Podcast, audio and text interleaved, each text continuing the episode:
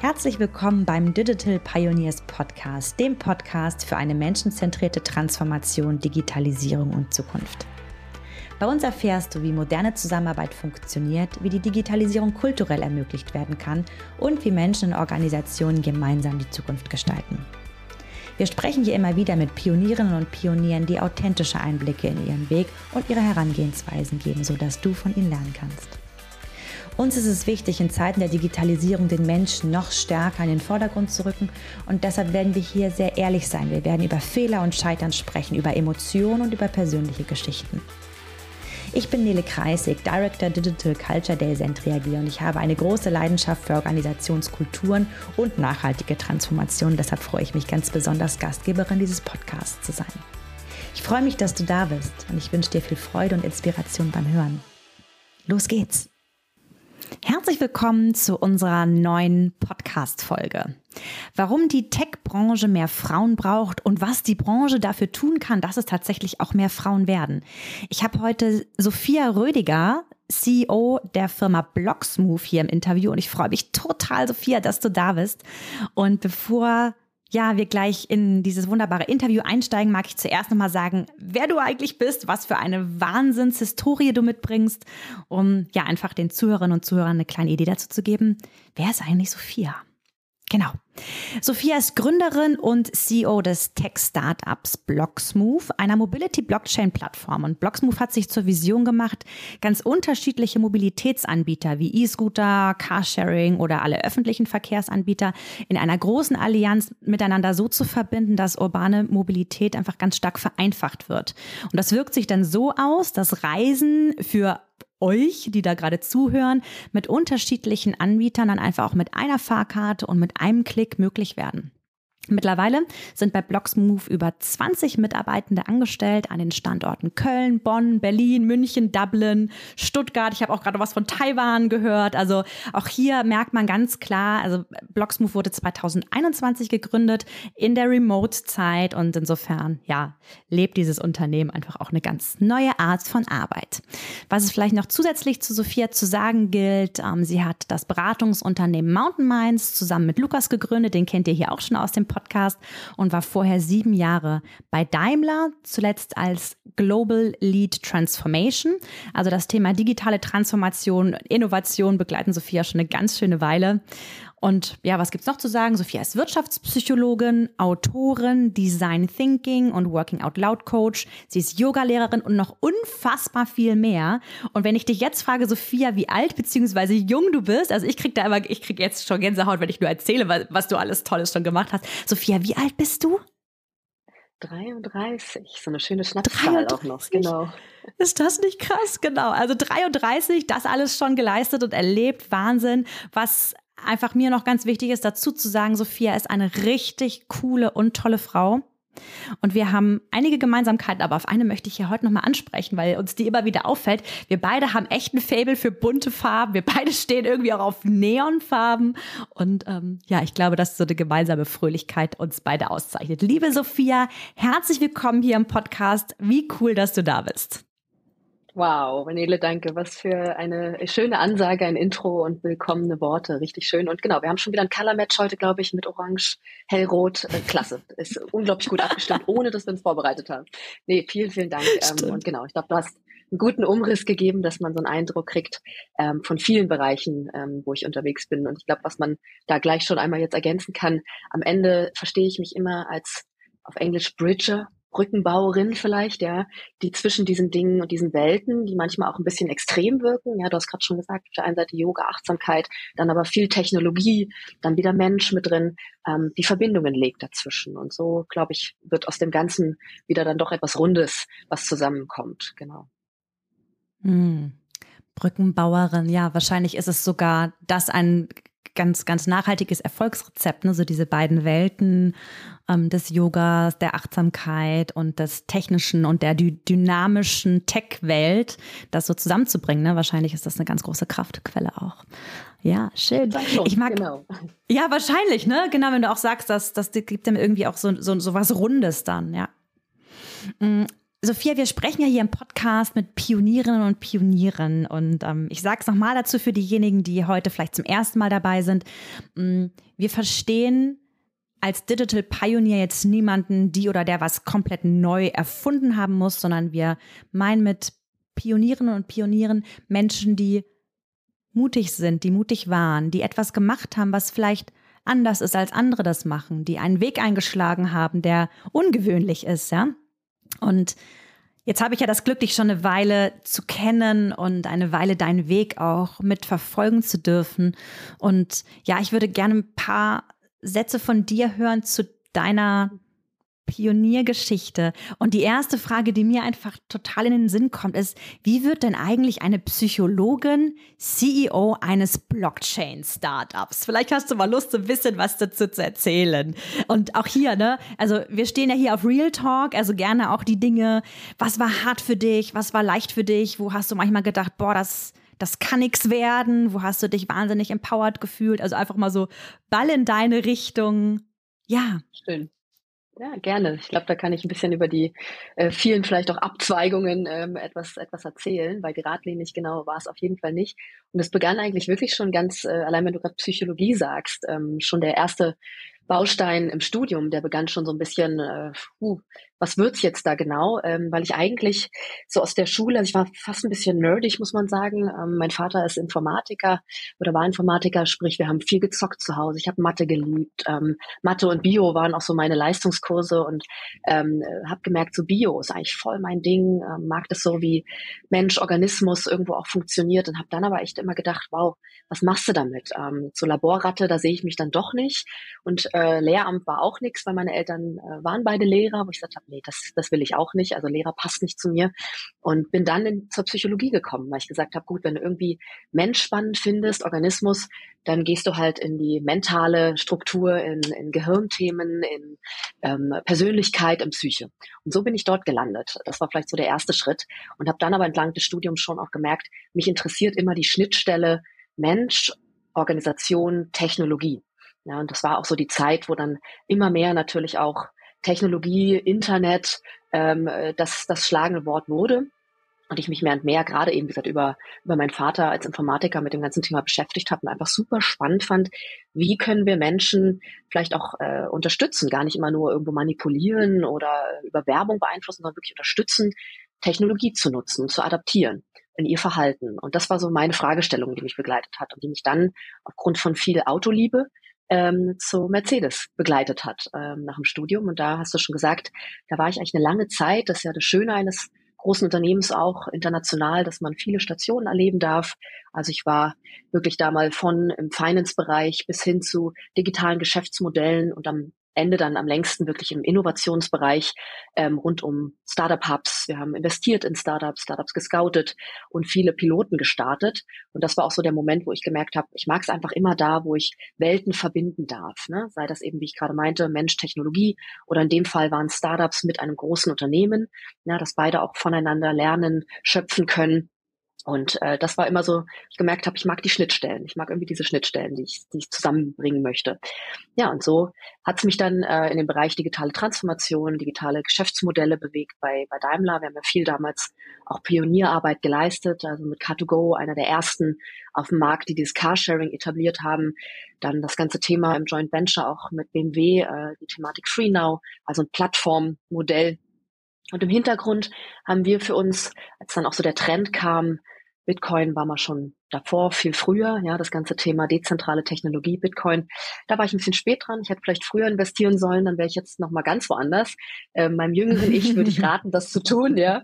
Ähm, aber mal hin oder hergestellt. Ähm, wir haben uns dann vor fünf Jahren intensivst damit beschäftigt bei Mercedes, als der ganze Hype rund um Ethereum kam, also sprich, wie wir diese dezentrale Technologie in Industrien etablieren können.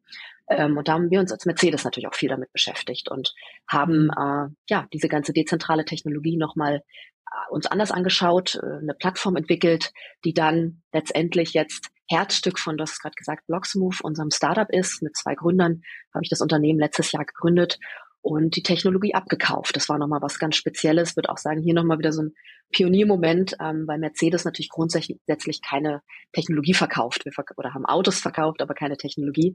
Das heißt, es war ein sehr spannender Prozess, so ein Management-Buyout zu realisieren, mit dem Vorstand auch von, von Daimler, ähm, um am Ende ja, Software-Code abzukaufen und äh, unabhängig als Startup, als Blocksmove jetzt unterwegs zu sein. Und du hast gesagt, sind äh, 20 Leute oder 25 jetzt schon, auf die wir sehr stolz sind, mit denen wir Mobilität nochmal ganz anders revolutionieren wollen. Ja, das war so mein Weg erstmal äh, grob gezeichnet von den Stationen. Jetzt kann ich natürlich auch nochmal ergänzen, was du auch gefragt hast, ja, was war schwer ähm, oder aber auch leicht. Aber das war so mal der grundsätzliche Weg, wie ich heute als Psychologin an dem Punkt stehe, dass ich ähm, CEO von dieser Firma sein darf. Ähm, wow. Genau. Wow, ja, da dürfen wir mal kurz atmen, bevor wir gleich zur nächsten Frage, was war leicht, was war schwer gehen, denn das ist ja, ja, danke für den Einblick. Das ist so spannend, ne, wenn man, äh, wenn ihr Sophias LinkedIn-Profil anguckt, ich packe natürlich alle Links in die Show Notes rein. Ähm, das kriegt kriegt man nicht aus einem Profil raus. Ne? So diese Geschichten, die dahinter stehen und auch so wie du erzählst, wie du Plattform eigentlich schon kennengelernt hast. Ich meine, also ich bin selber in Hamburg äh, Car2Go mit als einer der ersten gefahren, erinnere mich noch total daran, was für eine unglaubliche Innovation das war. In diesen kleinen Smarts waren das damals, äh, die, denen fast immer Hundehaare irgendwie drin waren.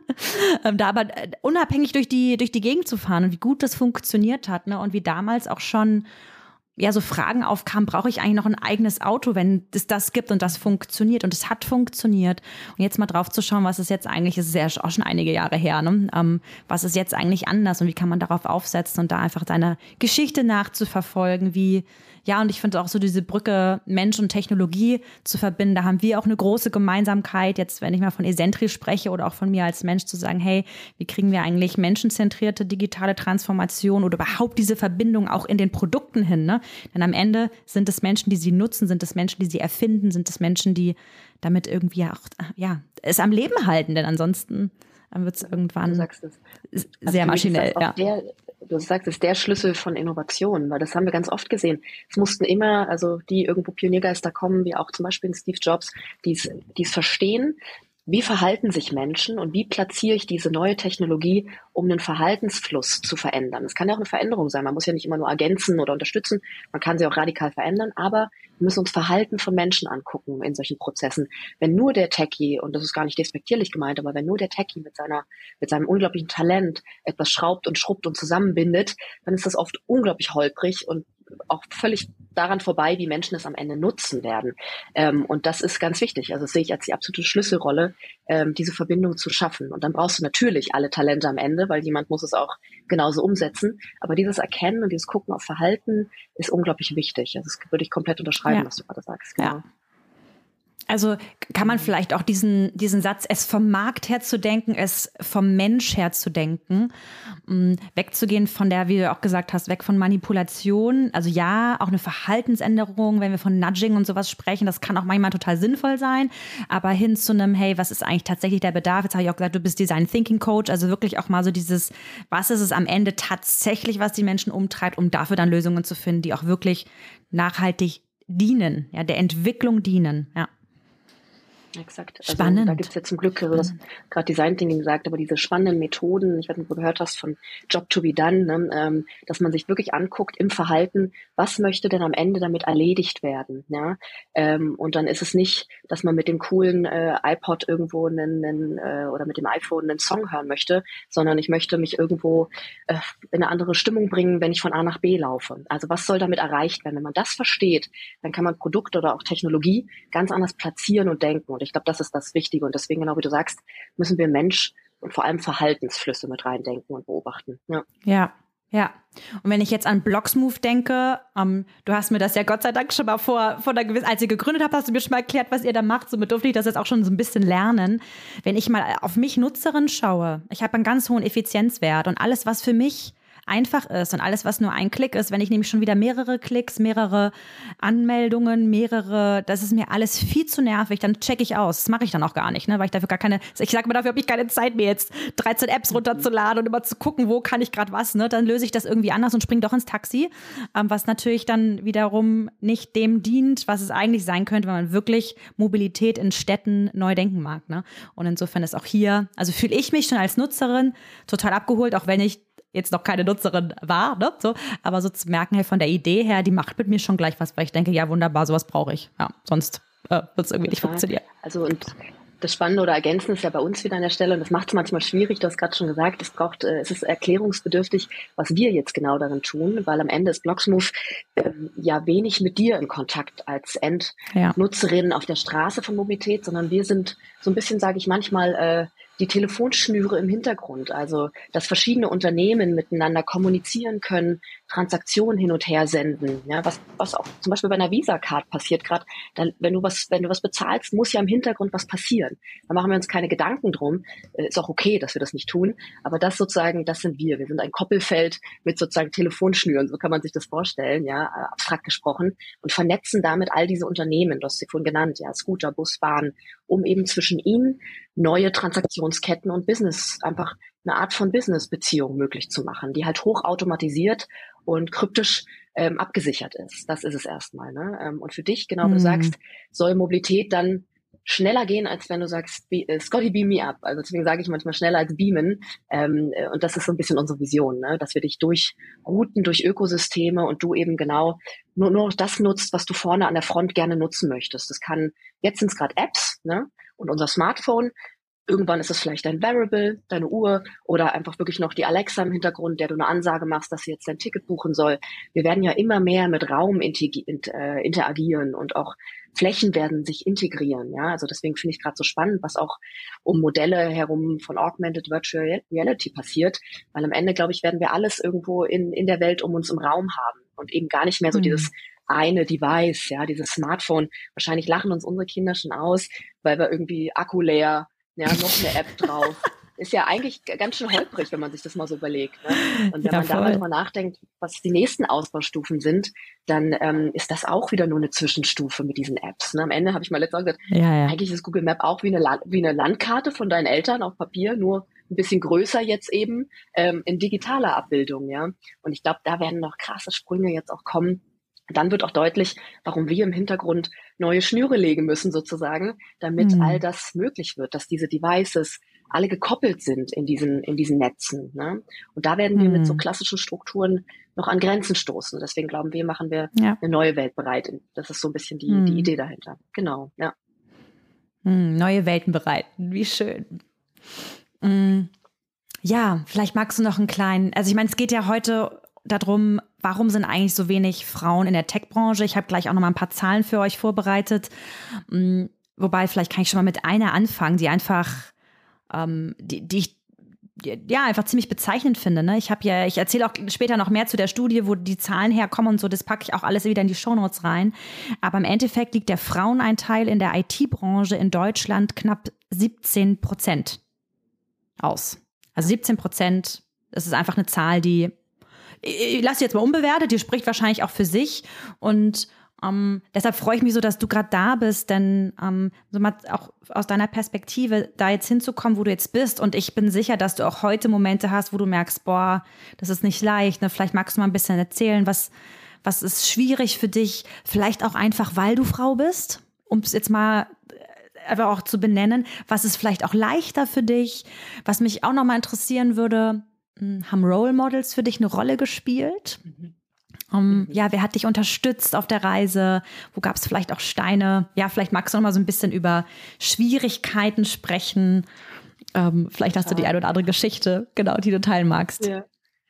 Genau, also erstmal, du hast gerade, und das Wort pick ich raus, weil das wirklich äh, unglaublich entscheidend für mich ist, das ist einfach wirklich das Thema Vorbild, Role Model, hast du gesagt. Und ähm, es und es muss gar nicht eine Frau sein. Also bei mir begann es ja wirklich, ich hab ja gesagt, mein Vater ist Informatiker und ich habe gemerkt, dass ich das schon allein als sehr junges Mädchen mitbekommen habe, ähm, was das, was das ist, was man da machen kann mit Geräten, was man sich für Welten mit dieser digitalen Welt auch eröffnen kann, auch Spielwelten. Ich habe es geliebt zu spielen früher. Wir haben viel zusammen gezockt und das waren ähm, schon die ersten Momente, wo ich, glaube ich, damit so in, in, in Berührung gekommen einfach, als erste Vorbilder. Und auch hier, da bin ich auch beiden meinen Eltern sehr dankbar, immer auch schon ähm, diese Freiheit. Du kannst werden und machen, was du willst. Ähm, mhm. Ich war hm. nicht die Prinzessin oder irgendwas, ganz im Gegenteil. Kletter höher, spring höher, ne? Und ich glaube, das ist was ganz Entscheidendes, weil du gerade auch gefragt hast, wo geht's los? Wo, was, was kann man auch tun?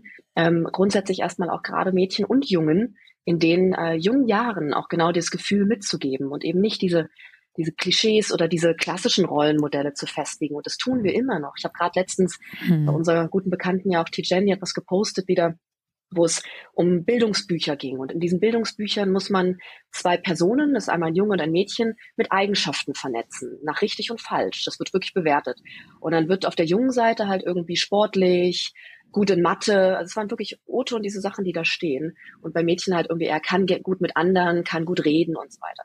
Und ich habe so gemerkt, meine Eigenschaften linken alle auf die, auf die jungen Seite. Genau. Ja, aber auf die jungen mhm. Seite, wo ich auch so dachte, okay, wow, da wäre ich ja schon mal damals, hätte ich echt gedacht, als, als, als kleines Kind, uh, habe ich ein Problem, ich bin doch Mädchen. Ja, ich bin nicht richtig, genau. Ja. Ich bin nicht richtig. Und da geht's los. Und das ist jetzt nur ein kleines Mini-Beispiel dafür, wie wir schon Grundsteine legen, sehr, sehr früh, die es dann einfach immer schwieriger machen. Ja, und da hatte ich, glaube ich, das mhm. große Glück, äh, auch noch aufwachsend in Berlin, in einer Stadt, die eh viele Lebensentwürfe zulässt und auch die Freiheit zulässt, äh, Wert und entfalte und sei einfach wie du sein willst. Und das hat mir, glaube ich, ganz viel Grundstein mitgegeben. Also das erstmal als das der erste Punkt, dieses Sein ähm, zu dürfen in aller Farbe, wie man sie mitbringen möchte, und dass es einfach gut ist und okay ist. Ne?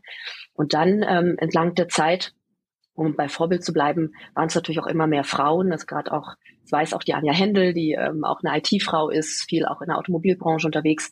Einfach Menschen, die mich inspirieren, ähm, wo ich merke, das macht einfach Spaß, A, ihnen zuzuhören, die manifestieren Neues, dahin zu gucken, ähm, wie sie sich auch präsentieren und ausdrücken und dass ich immer mehr gemerkt habe, auch auf Bühnen, wenn eine Frau dabei ist, ist das eine Wahnsinnsqualität in der Diskussion. Also sprachlich, in der Bildsprache, aber auch in dem, was darüber kommt, von der Herausforderung, wie sich auch so ein Panel zum Beispiel dann challenged gegenseitig, da habe ich gemerkt, Mensch, also alle die, wo eigentlich eine Frau mit drauf sitzt, werden qualitativ so viel hochwertiger und habe mir immer mehr auch so Content angeguckt und habe Seiten gefolgt, wo ich sage, da sind auch Frauen mit dabei oder reden zumindest mit, werden mit angehört. Und das war für mich schon dann auch, ähm, hat mir gezeigt, das gibt's und das ist richtig und gut und diese gibt's genauso und das motiviert enorm. Ähm, und sich dann mhm. auch selber zu trauen, das ist dann der nächste Schritt. Vielleicht gehe ich dann auch ein bisschen mit in die Sichtbarkeit. Das hat bei mir lange gebraucht. Ähm, auch wirklich jetzt erst so durch die Gründungen ist da so eine Art von ja ein bisschen auch ein Freiheitsschlag entstanden. Also ich habe schon gemerkt, um da, du hast ja auch nach äh, Hürden und Brücken und alles gefragt, da habe ich schon gemerkt, ich war sehr angepasst vorher bei Mercedes. Ist natürlich auch einfach eine Zeit gewesen. Ich war noch viel jünger, als ich da eingestiegen bin. Da beobachtet man auch viel drumrum und, und guckt auch, wie passe ich hier rein. Ich habe schon damals gesagt bekommen, oft, oh, du mit deiner Berliner Schnauze, pass aber auf hier, dass du nicht andockst äh, und aneckst, ja. Ähm, uh. Also so eine Sachen musste man sich schon auch mal anhören, ähm, so ein bisschen mhm. so begradigen, ja. Und äh, da habe ich mhm. schon gemerkt, dass ich mich anpasse, dass ich auch gar nicht so auffallen möchte. Also viel schwarze Kleidung, unauffällig bleiben. Trotzdem fallen wir natürlich auf auf Frauen als Frauen, gerade auch in der Mobilitätsbranche. Das ist gar nicht nur die, die IT-Branche. Ähm, und das war für mich schon ein Weg, den erstmal zu finden, ähm, auch mit Kommentaren und Sprüchen manchmal umzugehen, die nicht immer nur äh, unterstützend sind, ja, die dich auch manchmal sehr zum Nachdenken anregen, wenn man dir dann irgendwie nachwirft, du würdest dir immer durch Haare streichen, wenn du Entscheidungen heranziehen möchtest. Also das ist dann manchmal auch echt, das macht was mit dir, gerade wenn du noch ein junger Mensch bist, der seinen Weg sucht. Und da habe ich gemerkt, jetzt erst so wirklich auch in, durch die Gründungen, durch aber auch mein eigenes Standing im Leben, ähm, habe ich es geschafft, mich da auch nochmal so zu finden in meiner Rolle, in meiner Farbe. Du hast ja gerade auch gesagt, wir mögen Neon, ähm, da auch mal Neon zu tragen, um zu provozieren. Das hat ein bisschen gebraucht. Also der Weg war auch nicht immer irgendwo so einfach da und den bin ich so gegangen, geradlinig. Ganz im Gegenteil. Da hat's viel gebraucht und ähm, ja auch persönlich, ähm, du hast ja auch, du kennst meine Geschichte ein bisschen, ähm, auch ein Einschlag mit nochmal einer, einer Krankheit, die mich nochmal zum Umdenken gebracht hat an vielen Stellen, wenn du wirklich so an, an Endlichkeit auch gebracht wirst ähm, von mhm. deinem eigenen Leben, dass du hinterfragst, was möchte ich denn da eigentlich auch nochmal manifestieren? Wie möchte ich meine Lebenszeit, die einfach begrenzt ist, und das klingt jetzt schon so philosophisch, aber am Ende können wir unseren Kalender runterrechnen. Ja, wir haben alle, es gibt ja, ja sogar so einen schönen Kalender, der ist äh, manchmal recht erschreckend, wo man jeden Tag sieht, ungefähr, ja, wie viele Durchschnittstage hat mein Leben noch. Und ich finde das manchmal ganz wichtig, sich das bewusst zu machen. Ähm, auch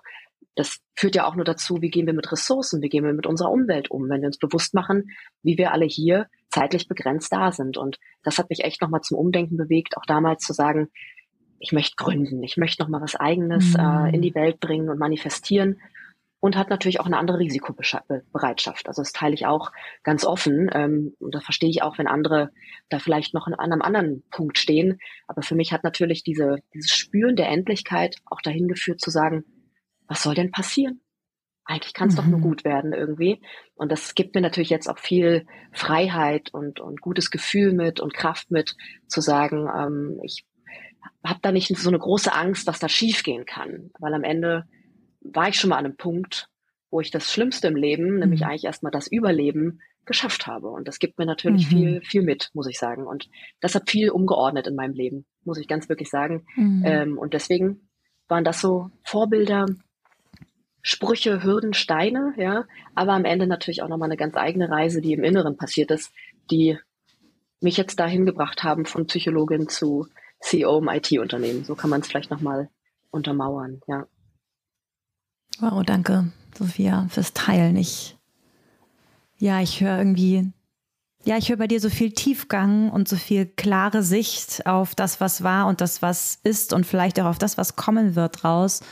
Und die Geschichte führt vielleicht doch dazu, dass du das heute, und ich meine, du hast machen wir uns nichts vor, eine Wahnsinnsverantwortung.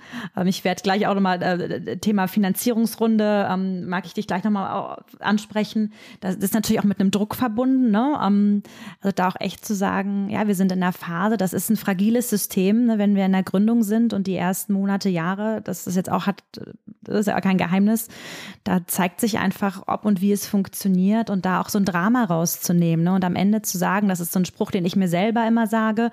Ich habe ja auch ähm, ja einfach auch schon Dinge erlebt, wo ich mich immer wieder dran erinnere und meine Kolleginnen und Kollegen dürfen jetzt gerne schmunzeln, weil ich das auch bei uns im Unternehmen schon gesagt habe. Keine, keiner von uns operiert am offenen Herzen.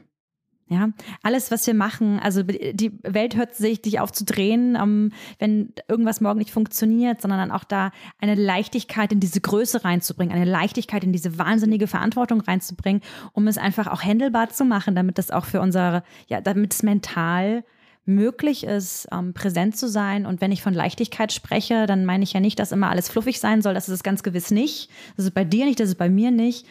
Ähm, aber um auch wirklich klar zu sein, um innovativ sein zu können, um überhaupt Dinge wahrnehmen zu können, an denen es jetzt Anpassungen braucht, an denen es mal was Neues braucht, wo man was weglassen muss, wo vielleicht doch noch mal statt nach links gehen wir jetzt nach rechts. Ähm, dafür braucht es ja einfach mentale Ressourcen und die, die gehen ja nicht, äh, wenn wir zu viel Druck spüren. Ne? Ich finde auch, ich finde das so wichtig, was du, was du gerade sagst, weil aus zwei Richtungen ja auch heraus. Einmal genau wie du sagst, wenn du dich immer gleich überwältigen lässt von dem auch dieser Größe, die dahinter steckt, ne? oder diese Verantwortung oder vielleicht auch all diese Szenarien, ja, auch die ganz schlimmen, die dunklen Szenarien, ähm, wenn du, wenn du die immer so präsent die ganze Zeit als Gefühl auch mit dir trägst, bist du ja gar nicht mehr fähig, irgendwo auch eine Entscheidung, vor allem eine schnelle Entscheidung auch zu treffen. Und da geht es genau drum rum. Punkt Nummer eins, ne, dieses über, sich selber zu überwältigen, wäre eine Katastrophe. Und das zweite sage ich auch immer, wenn du dran glaubst, du kannst so viel mit dieser Energie manifestieren und das ist ganz wichtig. Und wenn du nicht klar bist mit dem, was möchte ich denn da vorne erreichen oder hast halt diese acht Szenarien und fünf davon sind schwarz, dann wird es ganz schwierig auf deinem Weg. Deswegen diese, diesen Nordstern zu setzen, den zu manifestieren und dann aber lieber kleiner zu denken, ist unglaublich wichtig. Das merke ich auch gerade, wenn du, du hast so eine Finanzierungsrunde angesprochen, damit du einfach weißt, was ist jetzt der nächste Schritt für die nächsten, also meistens denken wir in Quartalen bei uns jetzt gerade ähm, mhm. oder sogar Monatsrhythmus.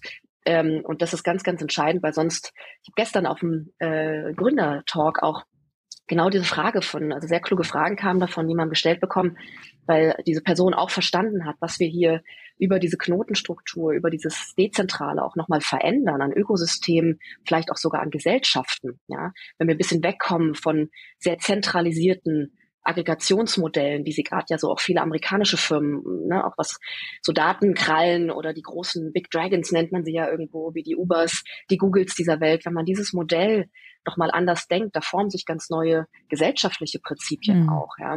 Fast schon wieder so ein bisschen genossenschaftlicher, wie wir das auch kannten aus Vergangenheiten. Ja. Ähm, und diese Frage hat mir dann auch jemand gestellt, Sophia, ist dir das oft bewusst, mit welcher Größe ihr da auch mit Technologie vorgeht und dieser Einfluss, den ihr habt? Wie, wie machst du das? Und ich fand diese Frage ganz spannend, weil ich auch so sage, diese Vision habe ich genau vor mir, aber ich mache mir nicht jeden Tag klar, dass ich vielleicht mit dieser Größe und mit dieser Überwältigung äh, die Welt verändere, weil dann würde ich echt mhm. manchmal sitzen und glaube ich Herzrasen und schlaflose Nächte und ich glaube, das ist ganz ja. wichtig, wie du gerade sagst, ähm, ja. diese Klarheit zu haben in der Vorstellung und in, der, in dem Nordstern, der uns ausrichtet. Äh, diese mhm. Visionskraft ist so wichtig. Aber ähm, mhm. dann doch wieder auch im Hier und Jetzt zu bleiben ähm, und zu sagen, das sind meine nächsten Schritte und die kann ich auch manifestieren und die kann ich umsetzen. Ja, und das ist, mhm. glaube ich, fürs Gründen was ganz Wichtiges. Wie du schon gesagt hast, das ist nicht immer Spaß. Ich habe schon mal letztens mir so gedacht, äh, Gründen muss man wollen. Es gab mal so einen Spruch, ähm, Berlin kann jeder, Stuttgart muss man wollen. Den hat man mir gesagt, als ich von Berlin nach Stuttgart umgezogen bin. Und jetzt habe ich so ein bisschen für mich die letzte Zeit gesagt, Corporate kann jeder, gründen muss man wollen. Ist wahrscheinlich auch ja, nicht ganz richtig, ja. aber in meinem Satz passt es mhm. gerade, äh, weil genau mhm. du sagst, ähm, das ist, äh, du hast, genau, du hast eine andere Verantwortung, bist äh, auf wenige Leute gestellt, was manchmal sehr, sehr gut ist, aber was eben auch äh, ganz andere ja, Herausforderungen und dann auch einen Anspruch an dich selber stellt, als wenn du eben in einem sehr sicheren Konstrukt und System bist. Und es hat alles Vor- und Nachteile. Mhm. Aber gerade schwitzen, aber auch feuern und feiern wir uns in, in unserem Startup-Konstrukt, genau. Mhm. Ja, und wenn man dir auf Social Media folgt, und das kann ich allen nur empfehlen, ähm, wie gesagt, Links packe ich äh, in die Show Notes rein, da ja kommt auch einfach, jetzt ist mir klar, dass Social Media viel mit deiner Public Persona zu tun hat und dass du da wahrscheinlich eher selten die Abende teilst, wo du dann äh, dich abschminkst und denkst, Gott, ich will einfach nur schlafen, Füße hoch, Wollsocken, die gibt's garantiert auch. Ähm, aber mal zu sehen, was für eine was für ein Spaß, was für eine, ich, für mich strahlst du einfach wahnsinnig viel Vitalität aus und Freude an dem, was du tust. Und da glaube ich, ja, jetzt haben wir vorhin von Role Models gesprochen. Ich bin sicher, dass du für viele Männer und Frauen, ich sage bewusst Männer und Frauen, weil ich das eigentlich gar nicht mag, diese geschlechterspezifische mhm. Aufteilung. Aber heute machen wir es ja ganz bewusst, äh, dass du da viele inspirieren kannst, ne, mit, mit, mit deiner Art. Und ich mag noch mal kurz auf so diese typisch und alles, was wir jetzt hier mit Schubladen machen, ne, das machen wir nur bewusst, um gerade Dinge zu vereinfachen. Um, ähm, weder du noch ich sind Fan davon, darüber haben wir uns auch schon sehr intensiv ausgetauscht. Mhm. Aber um jetzt einfach doch mal dieses Frauending zu adressieren, lohnt es sich einfach mal diese Männlein-Weiblein-Schublade aufzumachen. Und damit meinen wir jetzt auch nicht, in, in welchem Geschlecht du geboren bist, sondern in welchem du dich fühlst. Das ist mir auch nochmal an der, an der Stelle gerade ganz wichtig zu sagen. Und alles, was es an, an Ranges da drin gibt. Ähm, alles, was du gerade so sagst und wenn wir so typisch weibliche Attribute angucken, dann gibt es vielleicht auch die eine oder andere Frau, die da so denkt, boah, das ist mir zu groß und auch wenn ich mir das kleiner mache, das ist mir alles zu groß, das kann ich gar nicht schaffen. Und da spielt so viel Sozialisierung ganz sicher eine Rolle. Du hast von den Kinderbüchern gesprochen und hm, ich habe, ich weiß nicht, wie dir das geht, aber ich habe so in meiner beruflichen Laufbahn, jetzt bin ich, ich bin 37, jetzt auch nicht wahnsinnig viel älter. Ich habe so oft auch Momente erlebt, wo ich das Gefühl hatte, ich, ich werde hier komisch angeguckt, weil ich eine Frau bin. Du hast es gesagt vor den Haaren, die geht durch die, ihre Haare durch. Ich werde nie vergessen, ich habe mal einen Spruch gehört von einem Abteilungsleiter, der sagte, ähm, deinen Job hast du ja nur bekommen aufgrund deiner schicken Stiefel. Da hatte ich so Cowboy-Stiefel an. Und wo ich auch dachte, boah, das sind so Sprüche, Ne? Ähm, der hat sich auch entschuldigt und das ist auch alles fein, aber das macht was mit mir, das macht was mit den Menschen drumherum. Und da einfach auch so zu merken, mh, hm, ja, da ist eine Wut in mir gewesen, viele, viele Jahre und mittlerweile merke ich, dass diese Wut nichts bringt, ne? sondern dass es auch da, ich auch in ein Mitgefühl mit unserer Gesellschaft gehe, weil wir einfach echt ähm, also ich meine, das ist doch nicht so lange so, wie es jetzt gerade ist, ne? dass, mhm. dass du in diesen Panels bist. Und ja, jetzt können wir alle sagen, oh, das wäre viel toller, wenn wir da schon viel weiter werden. Gleichzeitig finde ich toll, dass wir schon da sind, wo wir sind, dass du diese Position hast, um ja, einfach da jetzt eher weiterzugehen. Und ähm, ich, ich habe mich einfach lange darin geübt, da weniger in in auch ja in, in mentale Aggression in diesem Thema reinzugehen, mhm. sondern eher in hey, alles klar, was für Schritte brauchen wir, damit es mehr wird? Denn und da mag ich mit dir nämlich auch gleich nochmal drauf gucken. Wir wollen ja in dieser Folge auch darüber sprechen, was können eigentlich Organisationen tun, was können Menschen tun, um diese Welt bunter zu machen. Und auch hier ähm, geht es ja nicht um Selbstzweck bunt, sondern damit wir, also die Vielfalt hat ja auch immer einen, hat ja einen wahnsinnigen Benefit und nicht die Vielfalt als solches. Und da gucken wir gleich nochmal drauf. Aber ich mag jetzt mal so ein, ein, zwei Zahlen mal in den Raum geben, um dem Ganzen so ein kleines bisschen, mh, mm, ja, einfach Futter zu geben, wo wir hier eigentlich gerade stehen. Und ich habe eine Studie recherchiert, herausgegeben von ECO, dem Verband der Internetwirtschaft, und ihre Initiative nennen die Ladies in Tech als Hashtag LIT, L-I-T. Und die haben einfach die Mission, die Internetwirtschaft gemeinsam bunter zu machen. Und diese Studie, wie gesagt, auch hier packe ich in die Show Notes rein. Erstmal vielen Dank, dass ihr diese Studie rausgebracht habt. Die hat ähm, einfach, ja, mir nochmal viel viel gegeben. Also eine Zahl habe ich eben schon mal genannt, mm, wo es einfach tatsächlich darum geht, hey, wie viel Prozent Frauenanteil haben wir eigentlich in der IT-Branche in Deutschland? Das sind knapp 17. Und ähm, in der Studie wird das auch noch ein bisschen aufgeschlüsselt, wie viele davon sind eigentlich im Data- und AI-Bereich, wie viele im IT-Sicherheitsbereich. Das ähm, mag ich jetzt gar nicht so detailliert sagen. Ähm, was ich auch nochmal ganz spannend finde, das Thema Vorbild. 44 Prozent der Mädchen und jungen Frauen mit Vorbild aus dem MINT-Bereich, und da gehörst du ja total rein mit deinem Papa, ne, interessieren sich für mhm. MINT-Fächer. Bei den Befragten ohne Vorbild sind es nur 22 Prozent. Das zeigt mal wieder, was für eine unglaubliche Rolle Role Models tatsächlich spielen und warum ich so dankbar bin, dass du heute hier bist. ja, also auch hier, ähm, das, das, das lohnt sich einfach total, da noch mehr in dem Fall Frauen, ganz bewusst Frauen auch ähm, wirklich in die Sichtbarkeit zu, zu motivieren. Wenn ich jetzt mal in das Thema Start-up-Finanzierung gehe, ist ja auch eine ganz interessante Zahl. Ähm, die Frage ist, wer generiert eigentlich mehr Investitionen? Rein weibliche Start-ups in Deutschland haben eine, acht, eine 18 Prozent geringere Chance nach der Gründung Investorengelder zu akquirieren. In der dritten Finanzierungsrunde ist die Erfolgswahrscheinlichkeit sogar 90 Prozent geringer. Wahnsinn. Ja, also da, äh, ne, also da wird mir ganz, da wird mir richtig schlecht, wenn ich das lese. Ähm, mag dich, mag, magst du kurz was zu deiner Erfahrung zu Finanzierungsrunden mhm. sagen, aus bewusst aus der Frauenbrille heraus? Mhm. Sehr, sehr gerne. Also erstmal äh, völlig selber Wahnsinn, weil diese Zahlen lese ich dann auch selten durch, würde mich vielleicht auch manchmal ne, in dem Moment ist es gut, wenn ich da auch äh, dann ohne Meinung manchmal manchmal durchgehe und reingehe einfach in solche Runden. Ähm, trotzdem finde ich es mal sehr, sehr spannend. Deswegen, wie du sagst, vielen Dank, dass da auch Leute drauf gucken, weil auch diese Zahlen helfen nur wieder, um es transparent zu machen und es besprechbar zu machen. Ähm, genauso erstmal fand ich, was du auch gerade geteilt hast, vielen Dank auch für deine Anekdote, die Stiefelanekdote, weil ich glaube, wir haben alle diese Geschichten und das finde ich manchmal erschreckend. Also an alle Frauen da draußen, teilt euch da auch äh, und äh, tauscht euch aus zu diesen Sachen. Es passiert wirklich überall und jedem. Das ist nicht gut unbedingt, aber wenn wir merken, dass das einfach so da ist, dann können wir auch gemeinsam uns da vielleicht unterstützen, einen anderen Umgang damit zu finden. Ähm, und ich musste auch erst lernen über die Jahre, da zu begegnen an den Stellen, ja, ähm, weil das Dobe ist ja, wenn du etwas zurückäußerst, bist du gleich irgendwie die Zicke oder hm, wie ja. eingebildet bist du denn, was du dir jetzt hier gerade auf deine Schuhe einbildest. Deswegen ist ja auch ganz vor oder ganz schwierig, da richtig drauf zu reagieren. Aber deswegen erzähle ich das gerade, weil es führt mich zu deiner Frage, die du gerade gestellt hast. Ähm, wir haben das öfter mit Investoren ähm, und es gibt auch hier, du hast das vorhin schön eingeordnet, diese Schubladen, das ist auch manchmal unfair, jetzt irgendwo Schublade auf und zu zu machen. Aber ich merke schon sehr stark, dass gerade in dieser Position, wo du als Startup kommst und von jemandem Geld willst, dass das schon mal eine, eine Disbalance in irgendwie ähm, Machtverhältnis und Augenhöhe ist, ist eh schon mal klar. Und das spielen ja. viele gerne aus. Und das spielen sie und trauen sie sich noch viel mehr auszuspielen, wenn da eine Frau in den Raum reinkommt. Das ist einfach so. Ich merke es, ich habe zwei Mitgründer und wir spielen ganz oft gerne diese Karte Mann-Frau. Ja, wir haben aber auch Kreise, auch Kulturkreise. Ähm, und du hast von Deutschland mhm. angesprochen, wie weit sind wir? Ne, ich glaube, es ist immer noch so ein festes Rollenmodell, aber wir sind schon ganz gut in der Sichtbarkeit. Wir haben echt Länder, auch wie Japan, da brauche ich nicht versuchen, Geld einzusammeln oder mit den Menschen dort irgendwie Business zu machen. Da muss ich meine männlichen Gründer mit vor, vorstellen. Das ist einfach so. Und am Ende muss ich es akzeptieren, weil ich werde jetzt in meinem mhm. Momentum, wo ich nach Geld frage, nicht das System verändern. Da muss man auch ein bisschen nee. sachlich bleiben ja. und realistisch bleiben.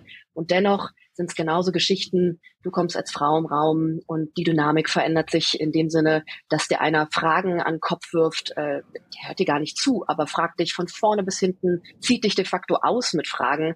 Ähm, und du musst sehr, sehr scharf erkennen, wo ist eigentlich jetzt gerade eine Frage, die geht so ins Persönliche rein, ähm, wo es dann wirklich um natürlich immer das Kinderthema kommt immer auch, gerade in meinem Alter jetzt, ja, bist du dann morgen raus, weil du eben mit dem Kind weg bist. Also diese so eine Themen kommen dann. Und da ist natürlich so ein Punkt, wie machst du jetzt in dem Moment, wo sagst du jetzt Stopp, halt, wir reden gerade überhaupt nicht mehr über mein Unternehmen, hm. über die Seed-Runde, die ich habe, sondern gerade bist du auf einer ganz anderen Ebene unterwegs oder auch so ein Feedback dann am Ende. War ein gutes Gespräch, glaube jetzt aber nicht, nur weil du Frau bist und gut aussiehst, dass du bei mir leichter hast, Geld zu kriegen. Wo ich dann auch erstmal meinte, Moment mal, Kollege, das machst du gerade in deinem Kopf weil ich habe das nicht gedacht. Ähm, ich habe nicht gedacht, dass ich leichter bei dir Geld kriege. Ähm, und das ist äh, einfach, also wirklich manchmal erschreckend, was da passiert, was natürlich, und das ist einfach am Ende sind wir alle Menschen, was da für Haltungen und dann auch Bilder von der anderen Seite mit entgegengebracht werden. Und die werde ich natürlich in dem Moment nicht komplett auflösen.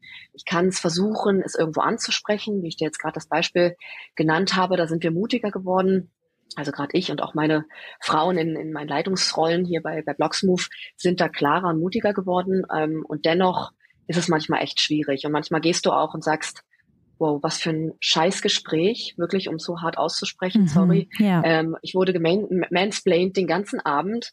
Ähm, klar, bin aber irgendwie dran geblieben, weil am Ende wollte ich natürlich schon auch Blocksmove toll da positionieren und nicht irgendwie rausgehen und jeder sagt, äh, die CEO von Blocksmove ist ja voll die Zicke und arrogant. Das heißt, du versuchst natürlich immer schon auch irgendwie das Unternehmen gut zu präsentieren. Mhm. Und da musst du, da bist du manchmal so auf einem schmalen Grad, was lässt du dir gefallen und was nicht. Und das ist hart, dass wir immer noch in dieser Welt sind ich glaube, ich habe es manchmal fast leichter als, du hast gerade so Frauen, reine Frauenunternehmen angesprochen, die dann noch Produkte haben. Ich habe gute Freunde von Nevernot, die dann noch Produkte aus dem Intimbereich, Wellness-Intimbereich haben. Für die wird es immer schwieriger, was die sich anhören müssen, weil sie natürlich auch schon auf einer Ebene Wahnsinn. sind, die bei Frauen und bei Männern noch mehr Bilder erzeugen. Ja, da möchte ich gar nicht nur Mann sagen, ist das echt schwierig. Und da sind wir, schaffen mhm. wir es oft bei Menschen nicht, sachlich in so einer Situation uns auf der Ebene zu bewegen, worum geht's hier gerade? Ein tolles hm. Startup-Pitch dort, egal ob Mann, Frau, äh, grün, weiß, rot, schwarz, was auch immer. Ähm, und das ist echt erschreckend, dass das so ist.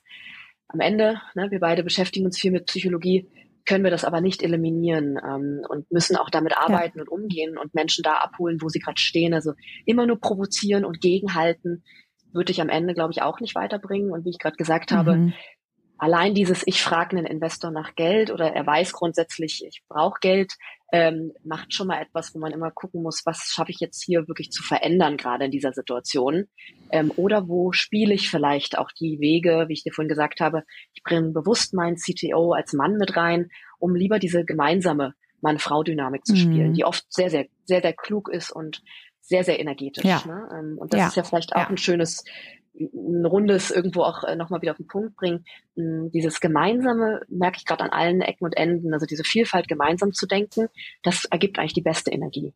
Ähm, und das, mhm. da eckst du ja. auch nicht unbedingt an, sondern erzeugst ganz viel Mitschwingen, äh, mit Reißen auch energetisch auf der anderen Seite. Und das hilft gerade eigentlich am meisten. Und deswegen ja. wieder ein, ist wieder ein Plädoyer mhm. an die Vielfalt eigentlich.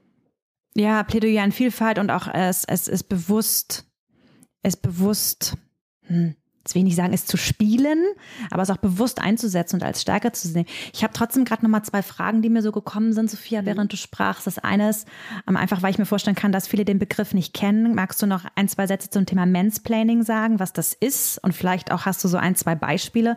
Und die zweite Frage, ich stelle sie dir bewusst beide, weil du sie vielleicht verbinden magst. Ähm, die zweite Frage ist, wie steckst du das weg, wenn du ähm, weil du klingst jetzt sehr tough, sehr stark und sehr, das ist auch sehr logisch, wie du das erklärst. Ne? Ja, und in dem Moment muss ich ja auch nicht, will ja nicht zickig sein, ich habe ja weiter den Auftrag. Ähm, vielleicht magst du es trotzdem teilen, wie, ob und wie du es wegsteckst. Mhm. Äh, finde ich auch total wichtig und danke, dass du das auch nochmal vertiefst. Ähm, also erstmal für die, die noch den Begriff Mansplaining noch nicht so für sich äh, und ich denke auch jeder definiert ihn vielleicht ein bisschen anders. Ich meine ihn wirklich eher an der Stelle, wo mir gerade eine Person, eben in dem Fall eine männliche Person, die eigentlich nicht aus dem Fach kommt, die sich auch nicht, jetzt zum Beispiel in meinem Fall, mit Blockchain-Technologie, Dezentralität beschäftigt jeden Tag, mir einen Abend erklärt, wie das ganze Ding zu funktionieren hat, wie dezentrale Technologie funktioniert und mich auch gar nicht äh, wahrnimmt dort als die Expertin, das auch nicht zulässt. Und er, da spürt man so eine, so eine Angst, so eine Furcht von, ich kann da vielleicht gar nicht auf Augenhöhe mitreden, ähm, vielleicht braucht mich die Frau auch sozusagen gar nicht mehr dabei, ne, weil sie ja selber das Wissen hat und Expertin ist. Und dann lieber so zu kippen, ihr zu erzählen, mm, mm, das hat auch alles, es funktioniert überhaupt nicht und haben wir auch alles schon, habe ich alles schon gesehen die letzten Jahre und jetzt denk doch nicht, dass du die Erste bist und dann in so ein starkes Abwerten zu gehen, das ist so mein Begriff, den ich gerade an, an vielen Stellen dort so definiere und da meine ich jetzt gar nicht irgendwas mit Feminismus oder sowas, sondern eher wirklich diese, diese Thematik, dass jemand dir aus dem eigentlich der aus einem ganz anderen äh, Fachgebiet kommt und dort auch extrem gut ist, nicht annimmt, dass du vielleicht gerade zu deinem Thema, weil du dich damit seit Jahren jeden Tag beschäftigst, vielleicht sogar ein, ein tieferes Bild hättest und das dann sehr stark abwertet, was du tust. Das ist so ein bisschen, mhm. da können wir jetzt hart sagen, nur weil du es nicht blickst, ja, musst du mich nicht abwerten, aber das macht man natürlich in dem Moment auch nicht. Und du hast dann auch gesagt, ähm, ne, man bleibt dann auch in seiner professionellen Rolle und hat ja auch ein Ziel, nämlich das Unternehmen Blocksmove hier ähm, positiv und auch sehr, sehr stark darzustellen und mit all den Erfolgen und der Klarheit auch zu präsentieren. Und in dem Moment äh, gelingt das gut und ich gehe dann aber trotzdem und muss jemand danach anrufen. Also meistens muss mhm. ich jemand danach mhm. anrufen. Und das ist natürlich mhm. das Gute, wenn du in deinem Team, gerade auch muss ich sagen, ich bin da echt stolz auf unser Dreier-Trio äh, in der Gründung ähm, und jetzt eben auch im, in, auf unserem C-Level. Ähm, die, wir sind so grundunterschiedlich, das ist wieder die, die Vielfalt an der Stelle, so vom Charakter, Charakter grundunterschiedlich, aber wir haben so ein, ein, ein, eine Verbindung und für so einen Moment rufe ich einfach echt an und muss einmal mal bei meinem Bernd und Harry ablassen, was da gerade passiert ist. Ähm, oder meine Super. Sache Lisa aus dem Sales-Bereich, dass wir uns austauschen und kurz auch kurz mal aufregen auf die ganze Welt und äh, das ist ganz wichtig, wirklich diesen in dem Moment wirklich äh, sprichwörtlich Dampf ablassen ähm, und dann aber auch wieder sagen, so Fokus, ja, welche Schritte gehen wir jetzt mhm. nach vorne, ja, und wo hilft uns diese Person trotzdem, wie können wir vielleicht begegnen, ähm, was kann man vielleicht aber auch nochmal schärfen im Nachgang, ja, man kann ja auch, deswegen bin ich großer Fan von, du hast Social Media angesprochen, wir haben dann meistens ja eine LinkedIn-Vernetzung danach, da kann man schon mal auch ein Feedback geben, also das finde ich auch ganz wichtig, damit muss man niemanden jetzt angreifen, aber man kann ja schon mal schildern, wie habe ich mich vielleicht gestern gefühlt in dem Gespräch, ja, äh, mhm. wertschätzend und positiv, aber genauso vielleicht auch reinbringen, hey, ich hatte das Gefühl, irgendwo haben wir es verloren auf der Ebene, wo ich dir vielleicht zu tief Technologie erklären wollte. Äh, ne? Und da kann man ja auch dann äh, Brücken bauen. Da sind wir wieder beim Thema mhm. Brücken bauen, wie man so ein Feedback anspricht. Und das finde ich schon wichtig, Feedback zu geben. Weil wenn wir es nur immer wieder unter den Tisch fallen lassen, dann wird auf der anderen Seite sich auch überhaupt nichts bewegen, nicht mal drüber nachdenken. Ja. Und das war letztens ein schönes Beispiel, wo wir das wirklich mal getan haben. Und du hast vorhin auch gesagt, die Person hat sich äh, entschuldigt damals bei dir bei dem Kommentar zu den Stiefeln. Und auch hier war es, gab es danach einen guten Dialog. Und ich glaube, äh, mm. jetzt hm. haben wir eine ganz gute Ebene, wo uns die Person auch vernetzt. Wir haben gemerkt, äh, wir kommen vielleicht auch gar nicht tief zusammen, aber es gibt gute Netzwerke, wo wir gemeinsam weiterkommen. Und das ist ja dann mm. auch hm. was total Fruchtbares, was dabei rauskommen kann. Ja, also so vielleicht mal auch die Geschichte, wie sich das entwickelt hat. Und trotzdem mm. habt immer Leute, habt ein Netzwerk. Ich glaube, das ist wirklich das A und O. Netzwerk, ähm, die gemeinsam in solchen Momenten auch einfach da sind. Ja, für Ablassen und Ablästern und Dampf ablassen und dann aber auch wieder, ne, was war vielleicht auch dein Moment da drin, weil ich, man hat immer einen Anteil in dem Gespräch, ne, und kann sich auch selber nochmal hinterfragen, was war vielleicht auch mein Tipping Point, wo sind wir, wo sind wir vielleicht gekippt, ne, sich das da auch zu fragen, mhm. was ist da passiert, ähm, und dann wieder vorwärts zu gucken und zu sagen, was nehmen wir mhm. trotzdem mit, ähm, wie werden wir auch besser fürs nächste Mal, gerade wenn wir jetzt so Investoren Pitches äh, hier angeguckt haben, beide gerade zusammen. Ähm, das sind so für mich die Dinge, wie man dann auch sowas gut bearbeiten kann. Und dann wird es auch wieder sachlich und nach vorne gerichtet. Sonst kann ich mich ja auch mhm. jetzt ständig darin suhlen und ärgern, was da passiert. Aber da habe ich auch gelernt zu sagen, Moment, stopp und nach vorne gucken und das Thema auch wieder ja. konstruktiv angehen. Ja. ja dann wird's ja. auch, dann wird's nicht so, ah, dass man irgendwie so, so eine Schwere fühlt und denkt, so was, ist es so unfair alles, ne? Das darf man auch manchmal sagen. Ja. Aber es bringt dir nichts in dem Moment, ne? Nee, und das ist Energieverschwendung. Also, weil genau wie du sagst, also ja. die Welt in dem Moment wirst ja. du nicht ändern. Du änderst sie damit, dass du in dieser Rolle bist, ja. So, das ist dein Beitrag, den du gerade leistest. Und das kostet eh Energie, sich das immer wieder, um, ne, diesen vielleicht extra Aufwand in den Investorenrunden oder wo auch immer du bist. Das ist, ne, ich kenne das ja in meiner Rolle und die ist noch nicht vergleichbar mit deiner, aber ich kenne das ja und ich erlebe das auch immer wieder. Um, und gerade so Thema Mansplaining ist auch nochmal was, was ich vielleicht nochmal den Männern mitgeben mag, denn ich habe das Gefühl, dass das total unbewusst abläuft und deshalb mag ich das auch nicht als Vorwurf Ähm, so habe ich dich auch in keinster Weise verstanden. Ich mag es nochmal her herausheben. Ähm, aber da nochmal in so eine Sensibilität zu gehen. Ich habe gerade mal in ähm, meine Suchmaschine der Wahl äh, den Begriff eingegeben, um mal echt eine, eine Definition rauszuholen. Im Endeffekt bezeichnet es nichts anderes als die Erklärung eines Mannes, der davon ausgeht, er wisse mehr über den Gesprächsgegenstand als die meist weibliche Person, mit der er spricht. Und da vielleicht mal zu merken, wann bin ich eigentlich in so einer Erklärbärrolle, ohne dass ich mhm. hinterfragt habe, kann die Person, der ich gerade erkläre, wie etwas funktioniert, vielleicht weiß sie das sogar besser als ich. Das mal so als, als Option mit aufzunehmen. Und auch da, wenn wir da achtsam miteinander umgehen, ähm, wenn ich dich achtsam beobachtet hätte als Mann in diesem Moment, hätte ich es vielleicht sogar gemerkt an deinem Blick, an deiner nonverbalen Kommunikation, da einfach so ein bisschen zu merken, hey, ja, da sind ja Tausende in uns. Das ist mir auch alles bewusst. Aber zu sagen, hey, da können wir heute, können wir einfach da anders miteinander umgehen. Ja. Danke fürs Teilen, Sophia. Absolut. Aber das ist wirklich das, ich das eine schöne Essenz, die du nochmal mitbringst. Genau diese, wenn wir verbunden sind eigentlich und zuhören, wirklich auch achtsam zuhören, dann muss sowas auch gar nicht passieren in dem Moment. Ähm, da bin ich völlig bei dir, weil das hätten wir genau in diesem Gespräch nämlich dann auch anders gemerkt. Und das, was mhm. ich einleitend auch meinte, das war genau das, was ich gespürt habe. Die Person hat mir nicht zugehört. Die hat mir eine Frage nacheinander an den Kopf geworfen, auch sehr tiefe Fragen, wo ich sage, wow, hast du gerade gehört, was ich dir gesagt habe? Ähm, und das ist nämlich genau der Punkt. Also ich glaube, das beschreibt es nochmal ganz schön, wie man auch vielleicht mit sowas umgehen könnte, von beiden Seiten. Absolut. Mhm. Ja. Ja, und es sind immer beide Seiten, ja.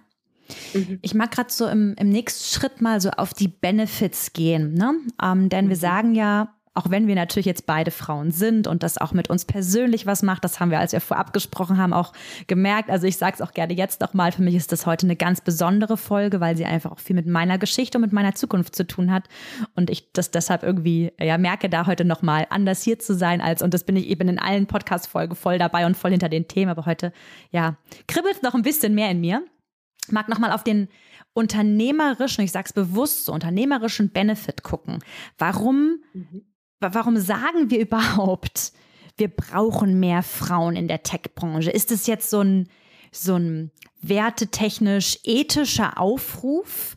Ähm, ja, sicherlich auch. Ich mag aber ganz bewusst gerade jetzt mal den, darüber will ich auch gar nicht reden, weil ich glaube, da sind wir uns alle einig, die hier zuhören, ähm, dass es einfach fair ist und dass es was mit Menschenbild zu tun hat. Deshalb, da machen wir jetzt mal einen Knopf dran.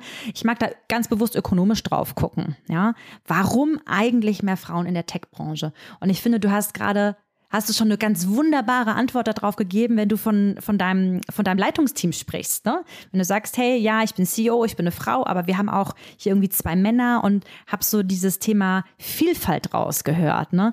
Mm, inwiefern aus deiner Erfahrung äußert sich denn Vielfalt in Bezug auf Performance? Mhm. Also es ist äh, genau wie du sagst, das absolute A und O. Erstmal auch vielleicht begonnen grundsätzlich, wenn du noch, doch, doch nochmal die Zahlen denkst. Grundsätzlich ist ganz wichtig gerade, gerade wenn du dir den Tech-Bereich anguckst, es fehlen unglaublich viele Talente. Wenn wir nur die Männerseite betrachten, haben wir, reduzieren wir einfach mal die Anzahl an, an echt guten, guten, gerade Entwicklern natürlich und Entwick Entwicklerinnen, die hier reinkommen können in Unternehmen. Also erstmal eine Talentsuche ist das, ja. Ein Thema ja. von, wie scoute ich neue Menschen? Punkt Nummer eins, glaube ich. Und Punkt Nummer zwei, genau, wenn du die Performance ansprichst, dann, ähm, dann gibt es da zwei Dimensionen. Zum einen muss, muss man auch immer sagen, Vielfalt ist auch Reibung. Ja, ähm, also wahrscheinlich wäre ich mit rein homogen, das muss gar nicht Mann, Frau, was auch immer sein, aber Leuten, die mir sehr, sehr, sehr nah sind und ähnlich sind, dann würden wir wahrscheinlich immer schneller zu Entscheidungen kommen, weil wir einfach genau, ja, wollte ich auch genauso sagen und weiter. Und zum Beispiel in unserem Gründerteam, wir haben unglaublich viel Reibung und sehen das anders, wie werden wir da rangegangen. Und diese Aus Aushandlung dann jedes Mal, ähm, und da wird man ja auch immer besser, findet Medien, wo man das auch tut. Ja, es kann virtuell bei WhatsApp, aber auch vielleicht im Raum sein da kommt so viel mehr raus, wenn man diesen Reibungsprozess dann, diese Energie, die auch entsteht, ähm, nutzt und überwindet sozusagen oder eben auch äh, nutzbar macht und am Ende eine bessere Entscheidung hat. Also definitiv haben wir sie durch ja. von mehreren Seiten beleuchtet. Sie ist komplett klarer. Sie bezieht auch unterschiedliche ähm, Außenräume und Meinungen mit ein von Leuten, die dann wieder sehr ähnlich sind wie diese sozusagen Sprecher in diesem Moment und Sprecherinnen. Und das macht Themen einfach so viel reifer, ähm, durchdachter und am Ende fähiger für, zum Beispiel, wenn wir zu dritt was entscheiden und geben diese Entscheidung dann ins Unternehmen weiter, dann haben wir schon mal so viele Perspektiven mitgedacht und beleuchtet, dann wird das auf jeden Fall besser, was uns da nochmal mit der, mit der größeren Crowd sozusagen entgegenkommt. Und da glaube ich erstmal, äh, wenn man diese Reibung zulässt und diesen Raum dafür kreiert, wird es immer die nochmal neuere Idee, die durchdachtere Thematik, ähm, die Perspektivenvielfalt neu vereint haben in einer Entscheidung, in einer Innovation. Ähm, und da sehe ich ganz klare Performance-Vorteile. Ähm, das ist schon mal, mhm. also auch wenn Neues entstehen soll, ist es unglaublich wichtig, diese Blickwinkel, ja, da haben wir vorhin ja schon gesagt, Verhalten, menschenzentriert, solche Dinge zu denken. Dafür brauchst du eine Vielfalt. Es bringt nichts, wenn ich nur meinen mein Profil da rein denke. Ja, da bin ich äh, vielleicht auch an vielen Stellen einfach äh, sehr glücklich, sehr privilegiert, ja. Und da müssen wir immer denken, was kommen da auch noch an anderen Feldern mit rein und Meinungen mit rein. Das ist vielleicht mal, die zwei Punkte finde ich ganz entscheidend, wenn man über Vielfalt redet. Ja, also Fachkräftemangel höre ich raus. Ne? Also jetzt mhm, mal ganz platt mhm. gesagt, wir können uns das gar nicht mehr leisten, in, als Branche nicht auch, auch und gerade attraktiv zu werden für 50 Prozent unserer Bevölkerung. Ja, also das, das, das muss man ganz klar sagen. Das ist ja ein sehr harter Fakt.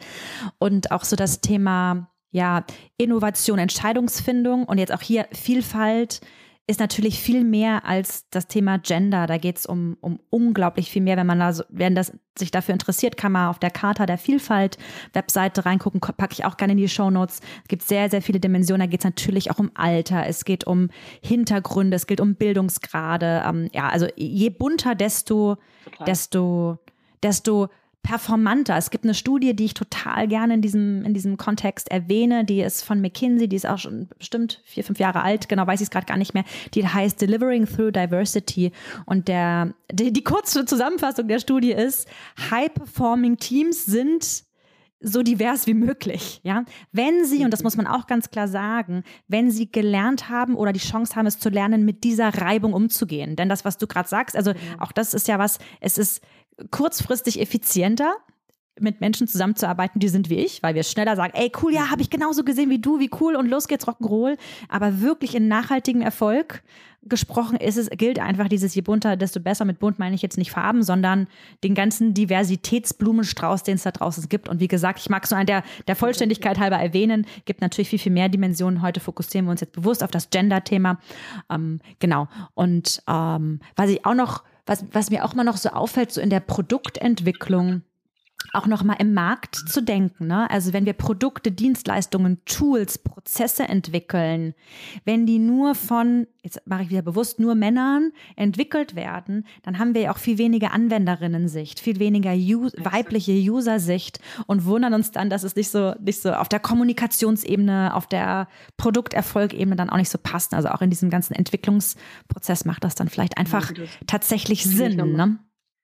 Finde ich echt nochmal wichtig, was du sagst, weil am Ende haben wir Männer wie Frauen am Markt, die eine Kaufkraft haben. Ja, und glücklicherweise ähm, jetzt mal äh, Gender Gap vom, von der Bezahlung her hin oder her, haben wir auch eine Wirtschaftskraft, die sollte man mitnutzen, wenn man Produkte verkaufen möchte. Also sehe ich ganz genauso. Und du hast gerade noch diesen wichtigen Aspekt der Produktentwicklung und den sehen wir natürlich auch beim Coden. Es ist ganz wichtig, gerade wenn du künstliche Intelligenz denkst, dass wir die Vielfalt mit einarbeiten. Und hier wieder, wie du gerade gesagt hast, nicht nur die Schublade Mann-Frau, sondern wirklich sämtliche Vielfalt und kulturelle Kreise, ähm, Äußeres, ja, ähm, alles, was damit reinspielt, damit auch gerade solche künstlichen Intelligenzen oder auch Code ähm, die Vielfalt lernt. Ja, sonst entwickeln wir auch eine zweite pa also eine Welt, eine digitale Welt oder jetzt äh, ein Schlagwort wie Metaverse, was nur wieder sehr stark geprägt ist von bestimmten Weltsichten ähm, oder eben ja Eigenschaften und das würde ist fatal. Also deswegen auch hier die Vielfalt mhm. mit reinzudenken ist unglaublich wichtig. Da sind wir echt mhm. stolz auf unser Team. Wir haben glaube ich, von Beginn an, also Alter hast du schon angesprochen, allein meine Mitgründer sind beide ähm, schon äh, älter. Dann haben wir von Pokerprofi über die Eltern alles mit irgendwo im Team. Und das finde ich total klasse, weil das ist genau wie du sagst, das sind so eine Vielfalt auch an Dingen, die wir an Interessen, an Eindrücken, die wir mit zusammenbringen. Das macht es einfach total reich, äh, wenn man, genau wie du sagst, einen Nährboden hat, wo die Menschen sich damit überhaupt zeigen dürfen ähm, und das auch ange also positiv gewertschätzt und irgendwo auch äh, gesehen wird.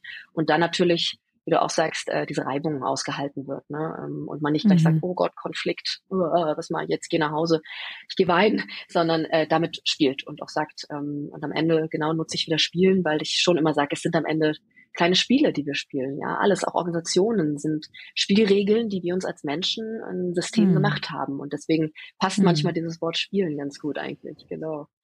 Ja, schön. Ja, bringt auch also wieder ein bisschen Leichtigkeit in die. Ja. Entschuldigung, ja.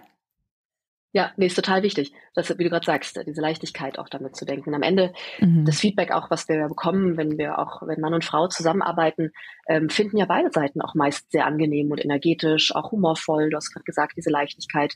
Ähm, äh, ja, das ist äh, meist auch was sehr, sehr angenehmes einfach auch für jeden, für die Energie, wie wir arbeiten. Mhm. Ja. Ja, vielleicht ist so die Zusammenfassung des Benefits, ja, es wird kurzfristig anstrengender, wenn wir in diversen Teams arbeiten. Es wird aber nachhaltig erfolgreicher. Ja?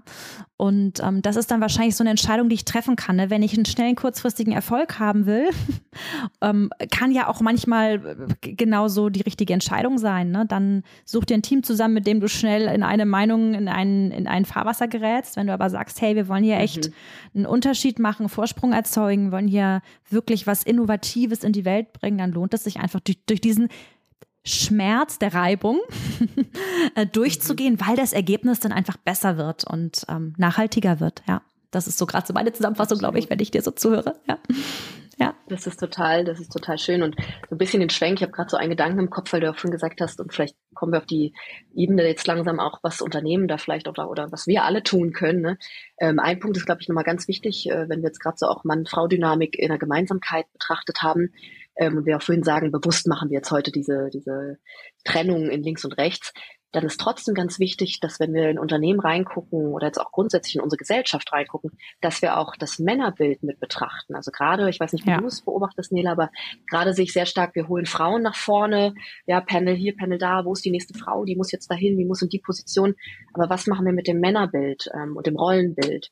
Und das stellen wir gerade so ein bisschen beiseite. Ja, ihr müsst, ihr müsst das ertragen. Und es ist auch äh, ne, an vielen Stellen auch wichtig, dass wir jetzt da diesen Schritt so gehen und auch so hart gehen. Und trotzdem müssen wir uns, glaube ich, als Gesellschaft auch überlegen, wie definieren wir Männerrollenbilder um und wie unterstützen wir Männer an der Stelle auch. Und das passiert mir manchmal gerade auch noch zu wenig, ähm, da gemeinsam ja. etwas Neues zu definieren. Letztlich einfach nur zu sagen, jetzt setzen wir die Frauen überall vorne rein. Das war mir nochmal ganz wichtig, mm. weil sich da, glaube ich, Unternehmen A, Unternehmen systemisch, aber auch Gesellschaften in Summe ähm, überlegen sollten, wie das gut funktionieren kann. Am Ende profitieren auch die Männer davon. Ich glaube, viele sind ganz happy und das entlastet sie auch, wenn sie nicht immer hier diese Rolle spielen müssen, irgendwie ich muss Geld nach Hause bringen und ich muss erfolgreich sein als Manager. Ich glaube, da haben sich ja auch Interessen und Bedürfnisse komplett ähm, oder ich würde gar nicht sagen verändert, aber sie dürfen sich endlich zeigen. Ja? Und ich glaube, das ist wichtig, wenn wir da beide Seiten auch unterstützen und am Ende die ganze Vielfalt, mm. wie du ja auch gesagt hast. Ja. Wow, ja, bin ich total dankbar, dass du es ansprichst. Denn Fakt ist, dass diese Veränderungen, ähm, und ja, es sind nur 17 Prozent, aber es sind 17 Prozent, dass die auch mit den Männern was macht. Und jetzt haben wir nur von der Tech-Branche gesprochen. Das ist natürlich ein gesellschaftliches und gesamtökonomisches äh, Phänomen, auf das wir eigentlich drauf gucken.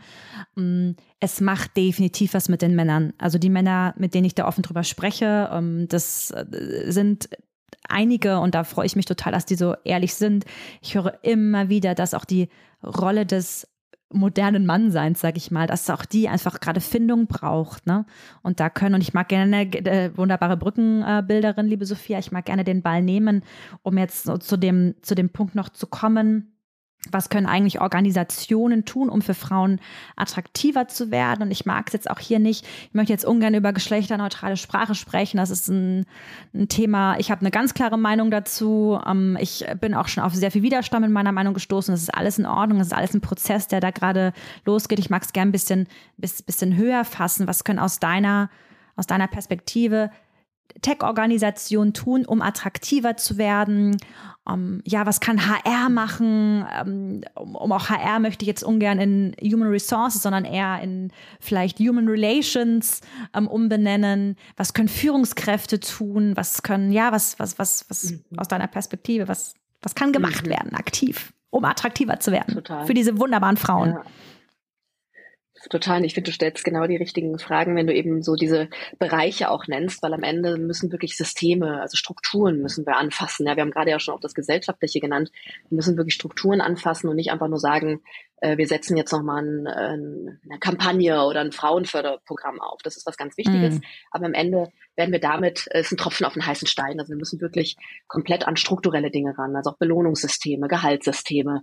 Ja, das ist mal so ein Punkt, der ganz, ganz wichtig ist, äh, um das zu ja, um auch Anreize zu schaffen für Frauen an der Stelle, aber auch für Männer wieder, ne, für, für die Vielfalt. Das ist, glaube ich, was ganz Wichtiges. Aber ich möchte mal einen Schritt vorne anfangen und das führt wirklich zurück wieder zu den Eltern, noch gar nicht zur Organisation, sondern wirklich erstmal zu den mhm. Eltern. Wir hatten das Thema ja. vorhin dass ich das große Glück hatte, dass, dass äh, mir das so mitgegeben worden ist auf dem, auf dem Weg. Und ich weiß, vielleicht magst du auch gleich nochmal teilen, wie es bei dir war, aber ich finde das was ganz Wichtiges, dass sich da Familien von Beginn an sehr bewusst sind, was sie für Grundsteine legen für den gesamten Weg am Ende ähm, und da wirklich Kinder ja, Junge wie Mädchen komplett zu motivieren, zu inspirieren, ihre Freiheit zu spüren ähm, und das auch zu, egal ob das jetzt Klischee ist und, und es wird ja auch immer besser, es gibt nicht mehr diese Farbtrennung in Klamotten und ne, also zum Glück werden wir da immer offener, aber das wirklich zu unterstützen, zu sagen, du kannst alles werden. Und da muss natürlich auch die ganze Film, Spielewelt, alles muss da mitreifen, ja, dass eben Frauen auch viel mehr Vorbilder haben. Also ähm, äh, wir sehen es ganz oft, dass eben wir limitiert worden sind auf Prinzessinnen-Vorbilder in irgendwelchen Geschichten, Märchen. Und die Frau war meistens die, die irgendwie so mitlaufen durfte in allen Geschichten. Ja, und das ist ganz wichtig, dass wir da schon von Beginn an Geschichten erzählen, Spiele schaffen, all das die Vorbilder, da sind wir wieder bei dem Punkt äh, Vorbild, ähm, die in alle Richtungen diese Identifikation geben können, weil das ist für mich, ist der absolute Grundstein, weil wenn ich das mal gesehen, für mich den Raum eröffnet habe, dann gehe ich auch bestimmte Schritte. Wie du vorhin gesagt hast, dann komme ich auf die Ideen. Die Zahlen belegen es ja auch, mal in den MINT-Bereich einzusteigen. Wenn mir das nie vorgelebt wird und ich krieg nur so äh, Prinzessin, äh, Frauen machen so Kindergarten und Lehrer oder malen, ja, wenn ich irgendwie solche Sachen vorgeschrieben kriege, dann, dann beeinflusst mich das definitiv, ja. Und ich glaube, das mhm. ist der mhm. Grundstein. Und wenn wir dann weitergehen ähm, und wirklich in Richtung Arbeitsleben und dann Organisation kommen, also gerade einmal das Thema, was ich angesprochen habe, ist es schon wichtig, dass wir Gehaltsthemen angleichen und da sind wir immer noch lange nicht, dass wir Anreizsysteme mhm. schaffen, die eben nicht nur ich bleibe bis abends oder bin lange da ähm, im Büro. Ja, früher war es genau so. Jetzt verändert sich das natürlich im Remote-Raum auch, aber es war schon klar, wenn man abends noch länger bleibt, da sind auf einmal die Gespräche entstanden. Da kam der Chef zu dir an den Tisch und hat gesagt, Mensch, können wir das nochmal durchquatschen und da hast du auf einmal noch einen Auftrag bekommen, der dich auf einmal zum Scheinen gebracht hat.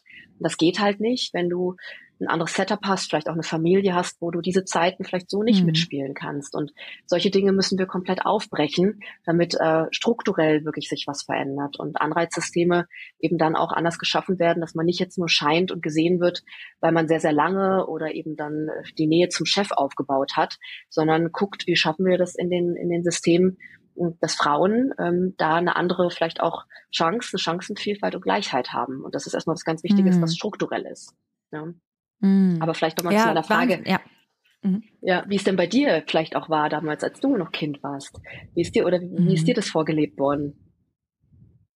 Ich sag gleich was dazu. Ja, weil es mhm. war bei mir ganz anders als bei dir und vielleicht ist es auch für die Zuhörerinnen und Zuhörer inspirierend. Ich mag noch mal kurz was zu den Strukturen sagen, denn gerade sowas wie Gender Pay Gap.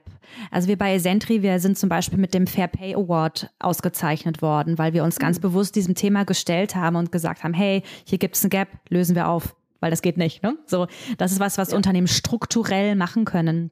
Und auch da höre ich auch raus, so familienfreundliche Arbeitsmodelle und damit jetzt nicht nur flexible Arbeitszeit und Remote ist möglich, sondern auch ähm, weil, weil das, was du gerade ansprichst, das ist ja so ein, so ein großer kultureller Aspekt. Ne? Wenn ich länger bleibe, dann kommt der Chef, guck mal, ich sage auch der Chef und nicht die Chefin, ne?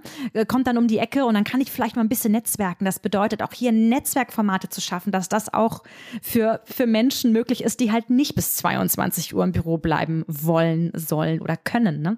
Also da, da gibt es unglaublich viel noch zu tun. Und auch hier ja.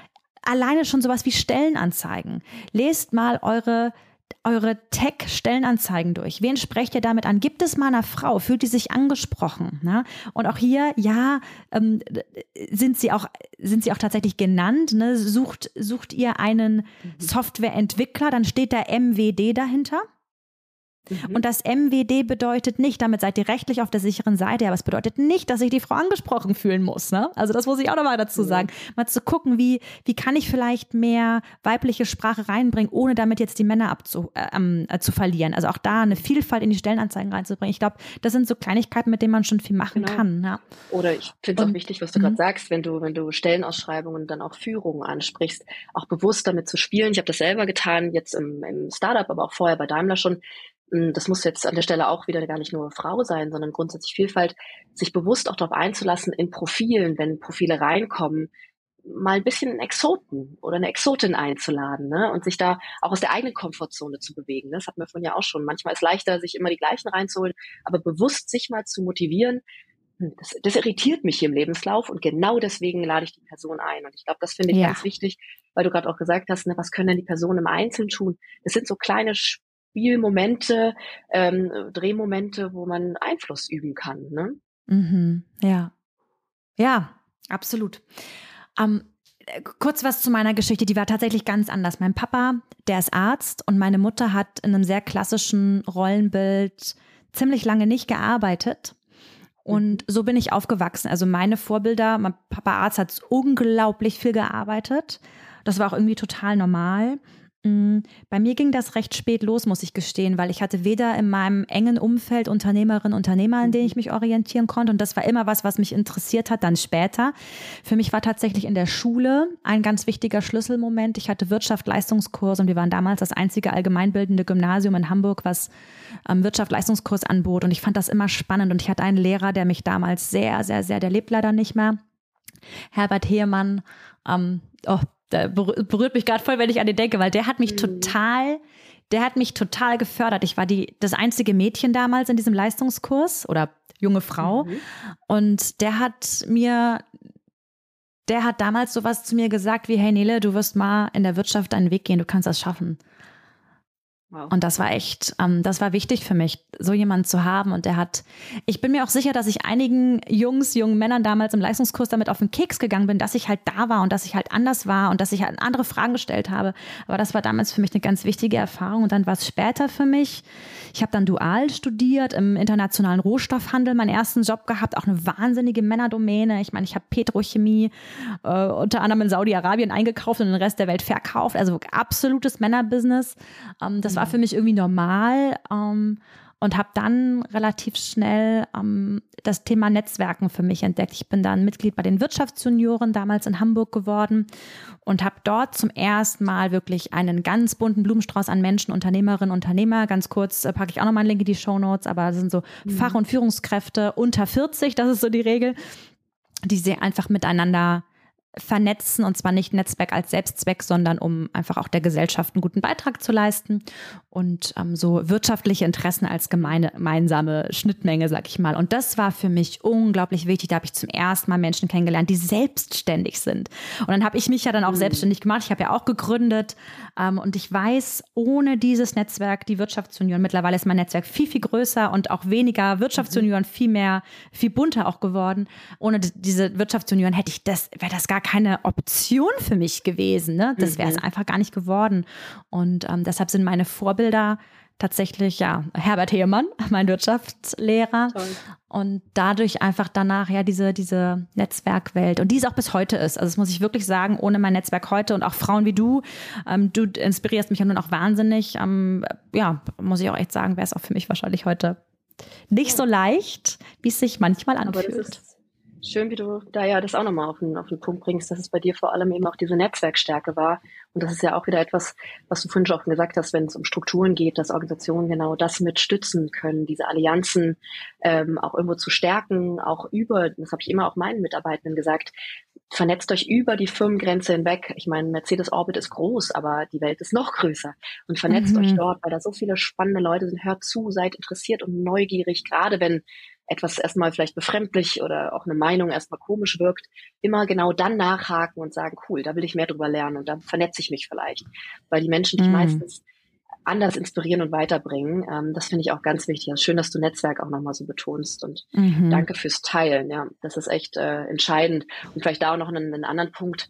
Ähm, das tun wir ja, das tust du. Du bietest anderen Bühnen. Ja, auch als Frauen dann natürlich in Unternehmen auch wieder mutig sein und andere Frauen vielleicht irgendwo mit auch auf eine Bühne zu setzen, ähm, in, in einer Vorstandsrunde, Vorständinnenrunde präsentieren zu lassen, ähm, das wieder möglich zu machen, dass man anderen diese Bühnen bietet und eben vielleicht bewusst da mhm. mal sagt, jetzt sind wir in einer Zeit, wo ich vielleicht äh, einen Mann und zwei Frauen hinsetze. Ja, so das ist äh, mhm wir haben heute ja das Männer-Frauen-Ding, dass man bewusst darauf achtet, dass es jetzt vielleicht genau in der Zeit ist, da mal immer mehr eine Frau hinzuplatzieren. Nicht ungerecht sein und natürlich auch jetzt nicht ähm, gegen Performance und so weiter. Das ist in Unternehmen auch wichtig.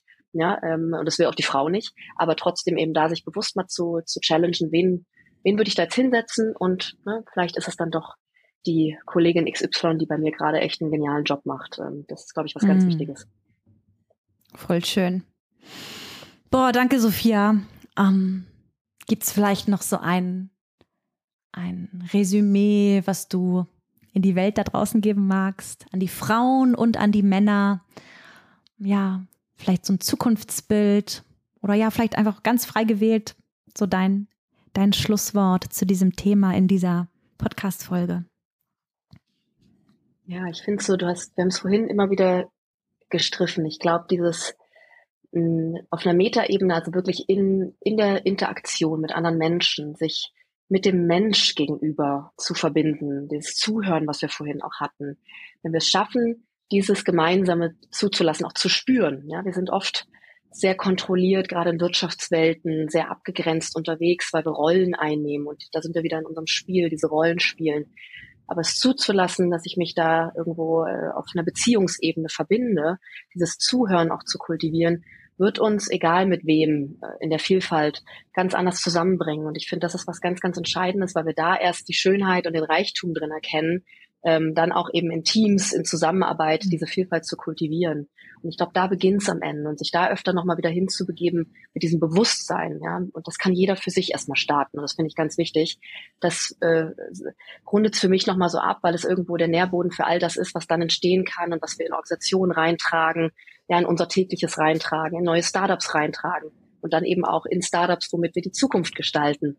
Ähm, das finde ich so ganz wichtig. Am Ende, egal was wir technologisch machen und noch alles Geniales produzieren werden. Und ich, ich liebe diese Visionen mit Web 3, Metaverse, Augmented Virtual Reality. Und jetzt schmeiße ich nochmal alle Buzzwörter hier in den Raum. Und, ja, ähm, her damit. Machen vielleicht, wir machen den nächsten Podcast drehen, lassen wir uns, äh, treffen uns ja. mit dem Metaverse, ähm, dass wir das schon mal wieder ein Date für den nächsten äh, Gute Idee. Abgespräch.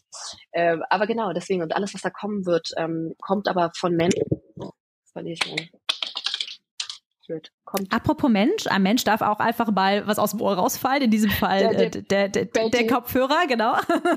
Fällt die Technologie fällt aus dem Kopf genau. Äh, Ohr raus, genau.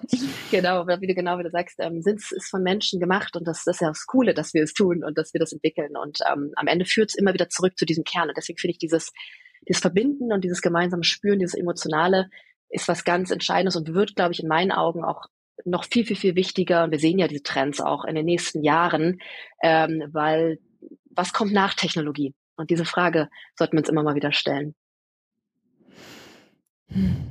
Boah, danke.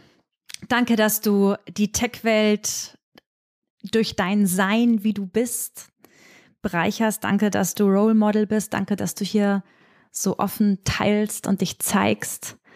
Und ja, damit echt einen Unterschied machst. Sophia, ich ähm, habe das durchaus wahrgenommen, dass du sagst, dass du das manchmal auch ganz bewusst gar nicht anguckst, damit es nicht zu groß wird, was ich voll verstehen kann. Aber in diesem Fall mag ich es nochmal dir und diesen Menschen da draußen sagen, das ist echt so cool.